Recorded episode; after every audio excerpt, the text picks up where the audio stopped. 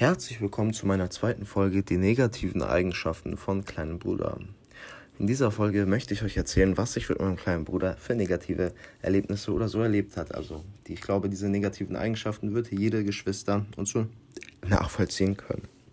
Als erstes kommt es sehr oft zu gewalttätigen Auseinandersetzungen, da der ein oder andere möglicherweise nicht sehr zufrieden mit dem anderen ist oder einfach ihn provoziert und nervt, was jetzt zum Beispiel durch Corona mehr der Fall geworden ist, da ähm, man ja oft nichts zu tun hat und man weiß man halt nicht, was man machen soll. Dazu, zu diesen gewalttätigen Auseinandersetzungen, ist es auch früher oft so vorgekommen, dass der, dass der kleine Bruder hier auf den Zahn verloren hat, was, worüber wir dann gelacht haben und so weiter und so fort. An sich ist es auch eigentlich eine positive Eigenschaft, dass man sich zum Beispiel gegeneinander so beschäftigt, da man immer fit bleibt und so weiter und so fort.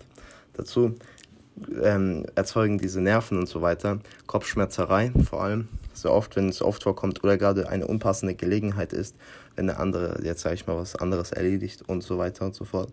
Dazu kommen es noch immer halt oft manchmal zu Beleidigungen. Also an sich, das ist halt eine negative Eigenschaft.